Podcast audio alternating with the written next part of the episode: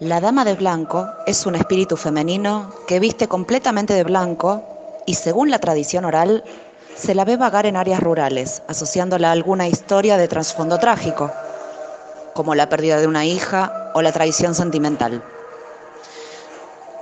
Esta historia de transmisión oral se inició en Europa, pero fue adoptada en diversas partes del mundo. En nuestro país se asocia esta aparición al cementerio de la Recoleta, en Capital Federal. Una muchacha llorando en la calle, un caballero se acerca, la consuela, se enamora de ella, quien desaparece para siempre. Luz María, hija del dramaturgo Enrique García Belloso, murió de leucemia en 1925 a los 15 años.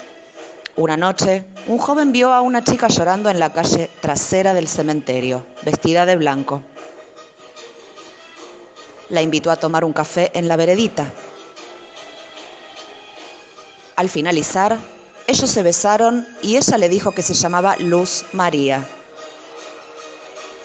Ella nerviosa se levantó, dijo que era muy tarde y ante el apuro volcó el café en el saco del joven que ella llevaba sobre sus hombros.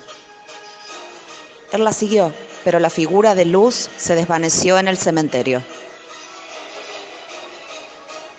Golpeaba el portón desesperado hasta que el cuidador lo dejó pasar. Vio su saco manchado de café sobre una tumba cercana y allí se hallaba la foto de la joven.